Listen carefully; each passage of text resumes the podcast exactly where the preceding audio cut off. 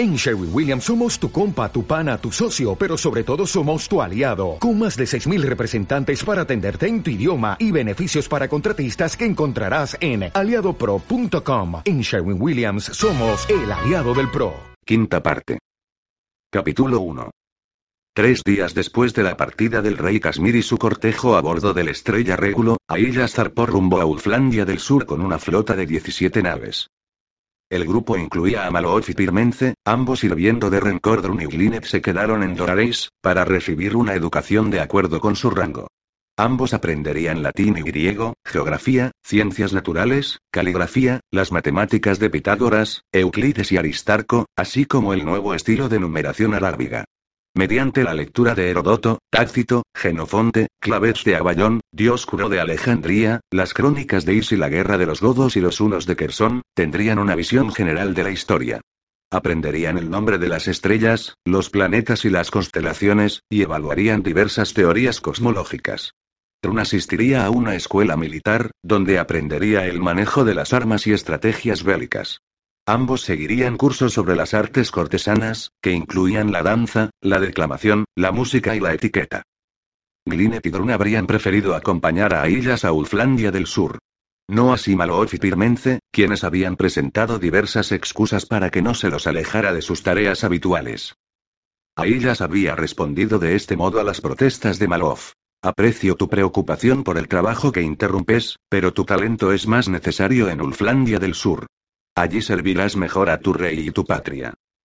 Mis conocimientos son complejos y sofisticados, gruñó Malof.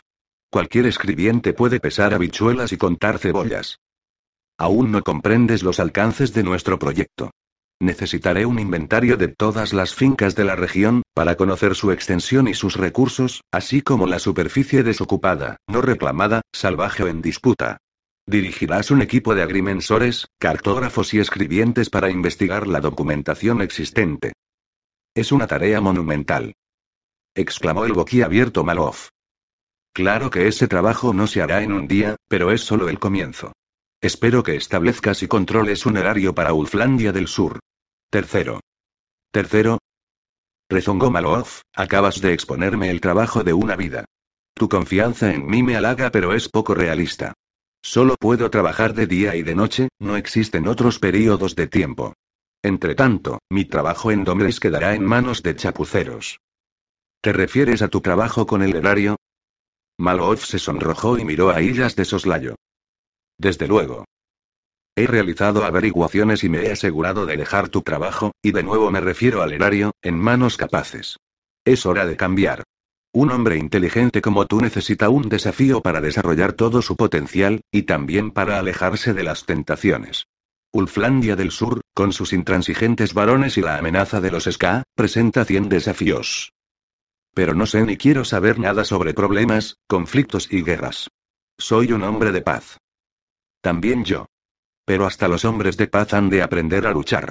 El mundo es a menudo brutal, y no todos comparten nuestros ideales.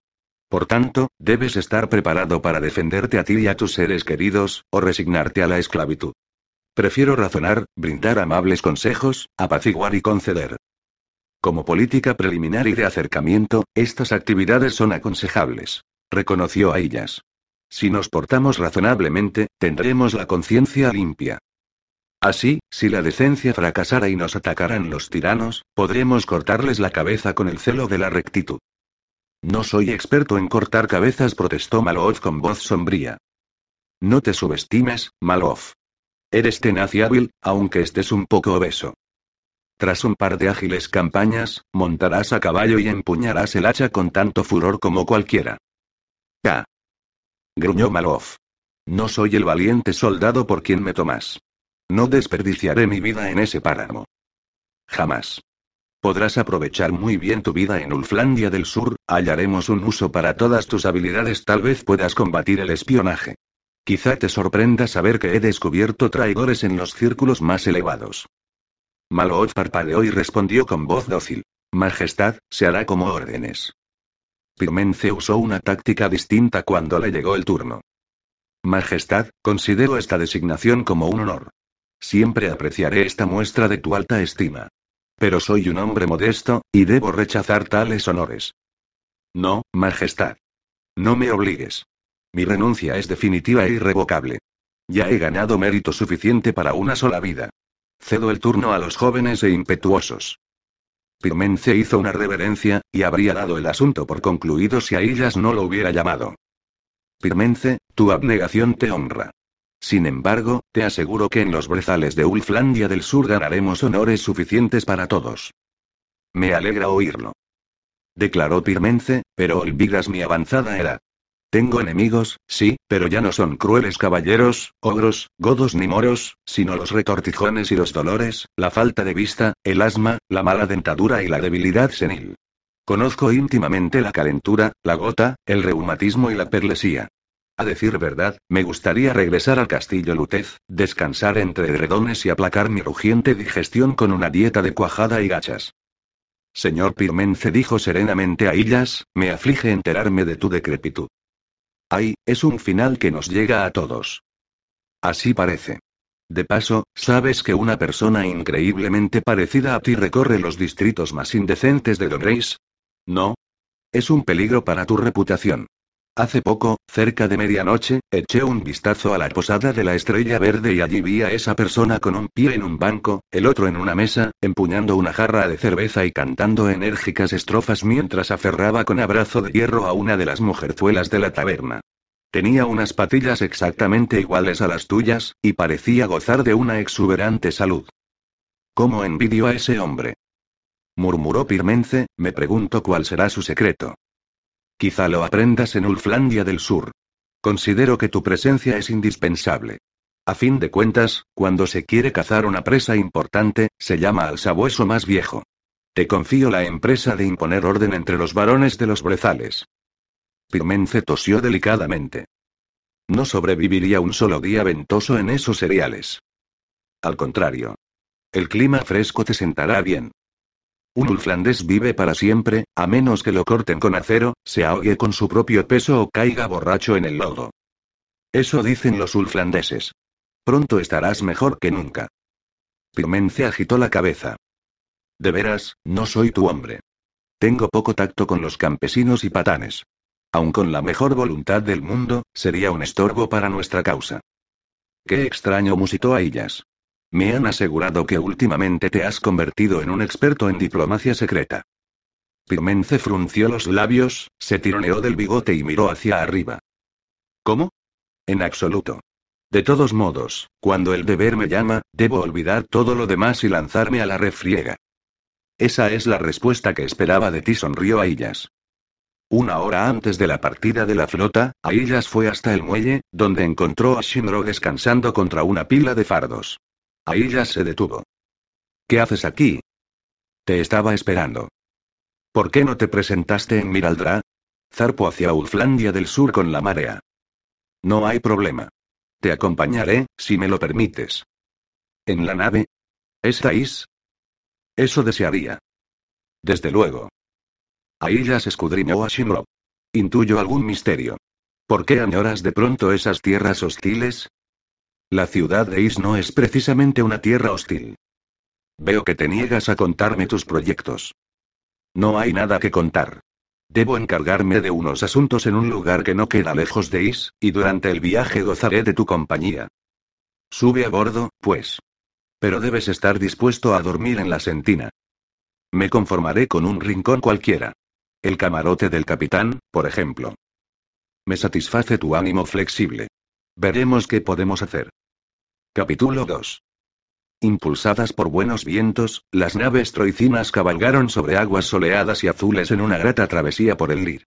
El segundo día rodearon Cabo Despedida, luego tuvieron tres días de calma y vientos inconstantes, cuando a solo un par de kilómetros al este se erguían los altos riscos de Kegan, con su barba de blanca espuma. La flota avanzó poco a poco hacia el norte hasta que al fin el cabo que se perfiló en el horizonte. Rodeando el cabo, dejando atrás el templo de Atlante, la flota entró en el estuario de Levander y echó anclas junto a los muelles de la ciudad de Is. Las naves se acercaron a los muelles, descargaron tropas y vituallas, subieron a bordo agua dulce y contingentes que regresaban a casa, y se hicieron nuevamente a la mar. Ahí las conferenció con sus comandantes y recibió buenas y malas noticias. Sus normas contra las incursiones, el pillaje y la continuación de las reyertas habían sido obedecidas en general. Algunos varones respaldaban con entusiasmo la imposición de orden público. Otros parecían estar al acecho, sin atreverse a cometer actos que podían causarles la ruina. Cada uno esperaba que alguien pusiera a prueba el temple del nuevo rey. Esta paz, por frágil y precaria que fuera, constituía una buena noticia. Por otra parte, los varones no habían cumplido todas las órdenes de Aillas. Pocos de ellos habían desarticulado sus grupos de hombres armados para devolverlos a un trabajo más productivo en el campo, la cantera o el bosque, y así dar a la tierra cierto nivel de prosperidad. Aillas envió mensajeros a cada castillo y fortaleza, exigiendo que los varones, caballeros, condes, o como quisieran llamarse, se reunieran con él en Stronson, el castillo del caballero Eluid, en el corazón de los brezales. Aillas cabalgó hacia la conferencia en compañía de Tristano, Maloof, que se mostraba alicaído, y Pirmence, quien manifestaba una airosa arrogancia, junto con una escolta de 30 caballeros y 100 hombres armados. El día de la reunión fue bendecido con un tiempo cálido. La comarca olía a brezo, aulaga y helecho, con el aroma elemental de la hierba húmeda. El grupo, reunido en un prado al lado del castillo Stronson, ofrecía un bello espectáculo de metal reluciente y colores inflamados por el sol. La mayoría de los varones vestían cotas de malla y cascos de metal. Sus jubones, túnicas y pantalones eran de vivos colores y telas finas, y muchos llevaban mandiles sin mangas donde lucían bordados sus emblemas personales o el escudo de su linaje. Casi todos habían llevado heraldos que empuñaban altos pendones con escudos de armas. 36 de los 45 varones convocados al conclave se habían presentado. El Whig los llamó y los caballeros se sentaron a una mesa semicircular, cada uno con su heraldo y su pendón detrás. A un lado descansaba la escolta de Aillas. En cambio, los que habían acompañado a los varones hasta Stronson formaban rondas y grupos, y los bandos enemigos se echaban miradas furibundas. Durante varios minutos, Aillas estudió esas 36 caras más o menos afables. Aunque estaba íntimamente satisfecho con el resultado, no podía permitirse el lujo de ignorar los nueve casos de rebeldía si quería imponer su autoridad. Esta era una prueba y los varones no le quitaban los ojos de encima mientras él iba a un lado con Tristano y el heraldo de Eluig para examinar la lista de los ausentes. Aillas se enfrentó a los varones. Bien afeitado y con una cuidadosa elegancia, parecía joven e inexperto frente a esos curtidos y desgreñados varones de los brezales. Algunos caballeros no se molestaban en disimular su opinión. Más divertido que irritado, Ailla saludó con amabilidad y manifestó su placer por el agradable día que les había tocado en suerte. Cogió la lista y nombró a los nueve varones ausentes. Al no recibir respuesta, se volvió hacia Tristano. Envía un caballero con cinco soldados a la morada de cada uno de estos rebeldes. Que los caballeros manifiesten mi disgusto. Que les anuncien que, puesto que no se han dignado reunirse conmigo en Stronson, o enviar un mensaje de cortes explicación, deberán presentarse en mi campamento de Is. Que comprendan que quien no comparezca durante esta semana será despojado de sus tierras y reducido al rango de plebeyo, y que todas sus propiedades pasarán a manos del rey. Estos rebeldes también han de saber que, si no se presentan, me ocuparé de castigarlos, y que recibirán su merecido uno por uno. Que los caballeros y las escoltas partan de inmediato. Ya se volvió hacia los varones, que ahora le dedicaban una sombría atención. Caballeros, como habéis oído, el reino de Ulflandia del Sur ya no es una tierra sin ley. Mis disposiciones de hoy serán breves pero importantes. Primero ordeno que cada uno de vosotros disuelva su grupo de hombres armados para que esos hombres puedan dedicarse a cultivar el suelo y enriquecer la tierra o se alisten en el ejército del rey. Podéis conservar a vuestros criados domésticos, jardineros y palafreneros, pero ya no necesitaréis guarniciones ni una guardia armada. Mediante esta economía y el incremento de vuestra renta, prosperaréis, aún después de pagar al erario las tasas que el señor Maloof os impondrá. Este dinero no se destinará a ostentaciones ni lujos, sino a la mejora de la tierra. Me propongo reabrir las viejas minas, forjar hierro y construir naves. Por toda Ulflandia del Sur hay ruinas de viejas aldeas que constituyen un lamentable espectáculo. Las reconstruiremos para albergar a la población. Todos compartiréis esta nueva prosperidad. Para que un ejército ulflandés pueda proteger vuestra tierra, y para que los soldados que veis aquí puedan regresar a Troicinet, Pirmence reclutará un contingente de hombres fuertes y capaces. El ejército ofrecerá posibilidades de progreso a vuestros hijos más jóvenes y vuestros hermanos sin tierras, con ascensos y recompensas basadas en el mérito y no en la cuna. Los soldados que abandonen vuestro servicio personal también pueden alistarse en el ejército ulflandés. En un principio formaremos una tropa de mil hombres. Recibirán entrenamiento hasta que sean iguales o superiores a otros ejércitos del mundo, incluidos los SK. Vestirán uniformes adecuados, comerán buena comida, y se les pagará según las normas del ejército troicino. Cuando concluyan sus servicios, recibirán una superficie de tierra libre y cultivable. Estos primeros mil soldados constituirán un grupo de élite, y contribuirán al entrenamiento de futuros reclutas. Recibirán una disciplina estricta y aprenderán a derrotar a los Ska, quienes hasta ahora han vagado a su antojo por Ulflandia del Sur, saqueando y tomando esclavos. Esos días pertenecen al pasado. He dicho cuanto deseaba decir. Debéis respetar la nueva ley o arrostrar las consecuencias. Si deseáis formular preguntas, o señalarme cuestiones de importancia, aquí estoy. Escucharé con mucho gusto y responderé también como pueda. Para quienes tengan sed, se ha abierto un barril de cerveza. Los varones se pusieron en pie titubeando y mirando alrededor. Pronto se dispersaron en pequeños círculos y grupos. Uno de los varones, un hombre maduro, alto y macizo, con una ensortijada mata de barba negra, se acercó a ellas y lo miró fijamente. Majestad, ¿me conoces? Por mera casualidad, ellas había oído nombrar a ese individuo. Eres Une, de la Casa de los Tres Pinos. Uni asintió, te miro a ti, casi un niño, y me maravillo. ¿Por qué, señor Une? Mírame. Soy la esencia misma del brezal. Uno de mis brazos abarca tus dos piernas. Si bebiéramos de ese barril, yo podría endilgarme cuatro jarras por cada una de las tuyas y aún así permanecer alegre y despejado cuando tú estuvieras roncando sobre la mesa. Puedo atravesar un tablón de roble con una lanza. Puedo matar a un toro de una estocada. Conozco cada atajo, cada roca y cada riachuelo de estos brezales. Sé dónde anida la perdiz y en qué lago se ocultan las truchas. Pero ahora tú llegas de Troicinet y agitas un papel ante nosotros para declararte nuestro rey. Muy bien, si así se hacen estas cosas, pero ¿qué sabes de la vida en los brezales? ¿Has saboreado nuestros crueles días y nuestras amargas noches, o te has arrastrado para degollar a un enemigo que de lo contrario habría acabado contigo? Aún así, hemos de obedecer tus órdenes. ¿No hay algo absurdo en todo este asunto? Lo pregunto con todo respeto. Señor Une, tus sentimientos son tan justos como tu pregunta. Eres sin duda un hombre fuerte, y no quisiera luchar contigo. ¿Quieres competir conmigo en una carrera? El perdedor traerá al ganador sobre sus hombros. Une rió y golpeó la mesa. No sé correr. ¿Eso enseñarás a tus soldados?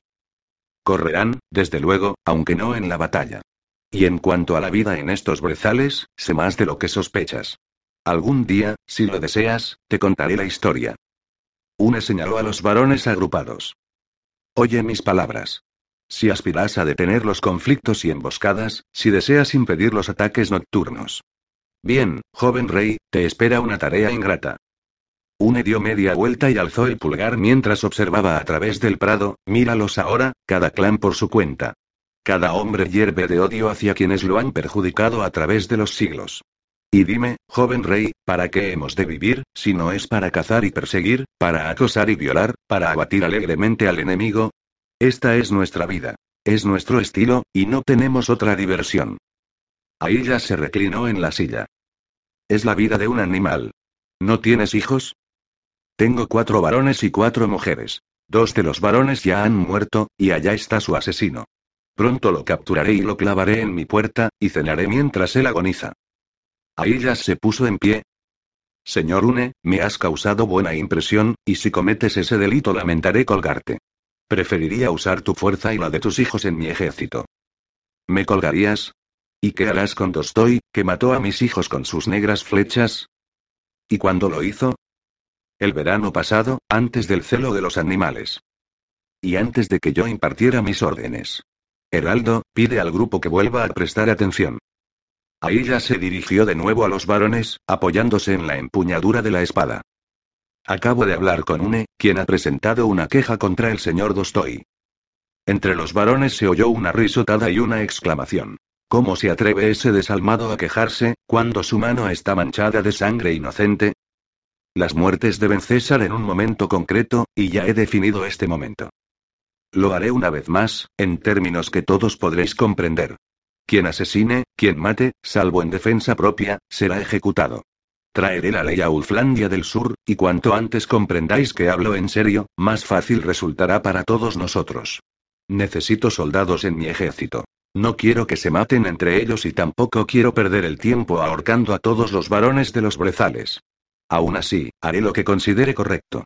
Ahora, regresad a vuestros hogares y reflexionad sobre mis palabras.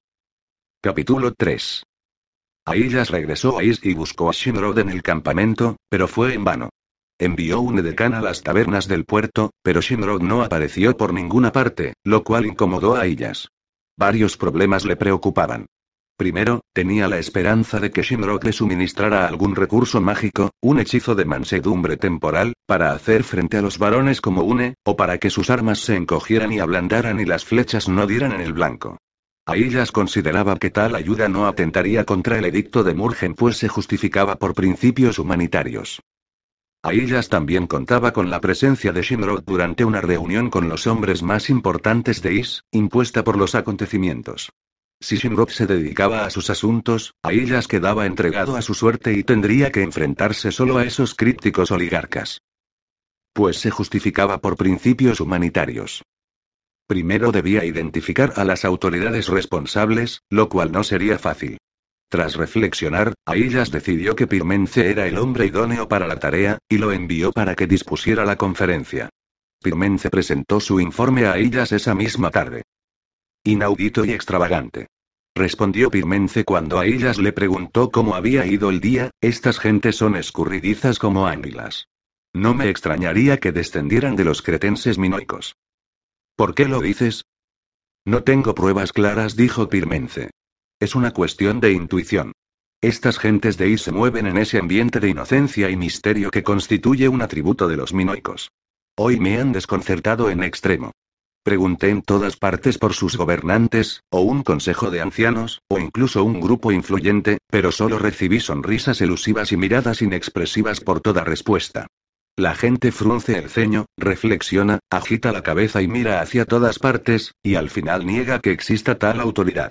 Sospecho que se ríen en cuanto les doy la espalda, pero si doy media vuelta para sorprender la insolencia ya han vuelto a sus ocupaciones, y eso resulta aún más ofensivo, los aburro tanto que ni siquiera se ríen.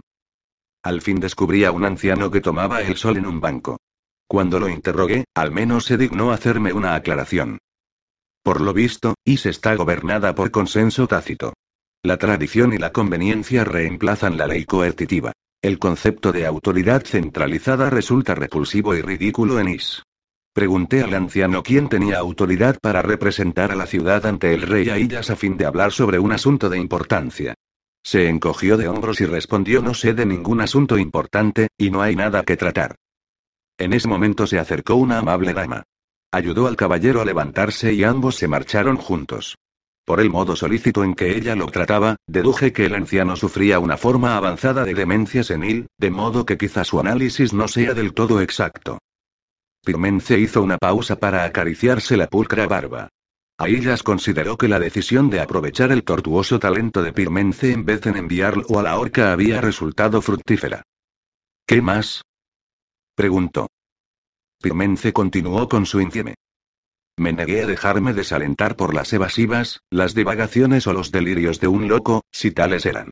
Me dije que la ley natural operaba en de forma tan rigurosa como en cualquier otra parte y que, inevitablemente, los hombres más influyentes debían de vivir en los más antiguos y más bellos palacios. Visité varios e informé a los agentes residentes que, puesto que en Is todos negaban la existencia de un consejo de gobierno, yo designaría tal organismo, del cual estos caballeros serían miembros plenos. Además les notifiqué que se les exigía reunirse contigo mañana por la mañana. Sagaz e ingenioso. Bien hecho, Pirmence.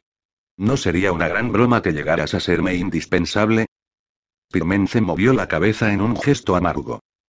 He dejado atrás la fase de mi crecimiento intelectual en la que descubría humor en lo estrafalario. Lo que existe es real. Por tanto es trágico, pues lo que vive ha de morir. Solo las fantasías, los vapores exhalados por el simple disparate, me hacen reír ahora. Ah, Pirmence, no comprendo tu filosofía. Tal como yo tampoco comprendo la tuya, replicó Pirmence con gracia cortesana. A la mañana siguiente seis hombres bajaron de la ciudad y se dirigieron al pabellón de seda azul donde Aillas esperaba en compañía de Maloof y Pirmence. Los hombres se parecían mucho entre sí, constitución delgada, tez pálida, rasgos delicados, ojos negros y cabello oscuro y corto, ceñido con cintas doradas. Vestían con modestia túnicas de lino blanco y sandalias y ninguno llevaba armas. A ellas les salió al encuentro. Caballeros, me complace daros la bienvenida. Sentaos. Estos son mis ayudantes Maloof y Pirmence, ambos hombres cultos y expertos, totalmente dedicados a nuestras metas comunes. ¿Os apetece tomar algo? Sin esperar respuesta, Aillas hizo una seña a sus criados, quienes sirvieron copas de vino. Los señores de Is no bebieron. Hoy nos ocupa un asunto de considerable importancia, empezó Aillas. Espero que podamos abordarlo con eficacia y determinación. Se trata de lo siguiente por culpa de gobernantes débiles, ataques Sky y desmoralización general, Ulflandia del Sur se ha convertido en un páramo, excepto el Valle Evander. Me propongo restaurar la ley y el orden, derrotar a los Sky con el tiempo de volver a Ulflandia del Sur su antigua prosperidad. Al perseguir estos propósitos, no puedo depender por mucho tiempo de la sangre y el oro de Troicinec. Los recursos deben proceder de Ulflandia del Sur. Mi primera preocupación es formar un ejército para imponer la ley y rechazar a los Ska. En este sentido, nadie está exento del servicio. Este es el tema que hoy nos ocupa. Los señores se pusieron en pie, hicieron una reverencia y se dispusieron a partir. Esperad. exclamó Aillas, ¿a dónde vais? ¿No has terminado? preguntó uno de los señores. Dijiste que serías breve. No tan breve. También dije que debíamos tomar decisiones. ¿Actuarás como portavoz, o cada cual manifestará su opinión tal como la ocasión lo requiere? Aillas examinó una cara tras otra, pero solo descubrió indiferencia. No estoy acostumbrado a tanto recato, suspiró Aillas. Tú, señor, ¿cómo te llamas? Me llaman Idelos. Desde ahora serás el honorable Idelos, presidente del Consejo. Vosotros seis, desde luego, formáis el Consejo. Tú, ¿cuál es tu nombre? A mí también me llaman Idelos. ¿Sí? ¿Y cómo te distinguen del otro Idelos? Por nuestros nombres íntimos. Pues bien, ¿cuál es tu nombre íntimo? Debemos ser prácticos. Es Olave. Olave, te designo inspector del alistamiento militar. Los dos caballeros que tienes al lado serán tus ayudantes. Reclutarás gente para el ejército ulflandés a lo largo y a lo ancho de Valle Evander. Maloof, anota sus nombres, el íntimo y el otro. Señor, ¿cómo te llaman? Soy Eucanor. Eucanor, ahora eres recaudador de impuestos de Valle Evander. El caballero que tienes a la izquierda te ayudará. Maloof, anota sus nombres. Y Delos, espero que nuestra rapidez te complazca. Tu primer deber será la supervisión, no es preciso que en este momento te describa los detalles. También actuarás como enlace entre los demás miembros de este consejo y yo, o mi representante. Debes presentar un informe diario. Señor, dijo gentilmente Idelos, tus exigencias son imposibles y no se pueden llevar a cabo. Aillas rió. Idelos, te pido que hagas frente a los hechos, aunque te disguste. Debéis alterar vuestro estilo de vida, al menos hasta que Ulflandia del Sur se haya recuperado. No tenéis opción y no oiré discusiones. Si vosotros seis no colaboráis conmigo, deberé exiliaros a la isla de Terms y buscar a otras seis personas de Is, hasta que haya encontrado la colaboración adecuada o hasta que toda la población de Is esté desterrada en los desolados peñascos de la isla. Mis requisitos, en el contexto actual, no son opresivos y resultan fáciles de cumplir. Soy vuestro rey, y estas son mis órdenes. Idelos habló con reprimida petulancia. Hemos existido muchos años sin rey, ejército ni impuestos. Los Ska nunca nos han amenazado, ni los varones nos ponen en peligro. ¿Por qué deberíamos apresurarnos a obedecer a un invasor troicino? Tolerasteis a Fau de Carfilioten sin Firal. Ignorasteis los pillajes de los Ska. Conseguisteis vuestra paz con el dolor de otros. Esa época despreocupada ha concluido, y debéis compartir el precio de la justicia. Caballeros, escoged al instante, no discutiré más. No es preciso, dijo suavemente Idelos. Nos has convencido. Muy bien. Maloof os dará los detalles de lo que debe hacerse. Aillas se levantó, saludó a los consternados señores y dio media vuelta. Se paró en seco al ver una figura alta que se acercaba por el campamento. Finalizada la conferencia, resueltos los problemas, Shinrog había decidido regresar al fin.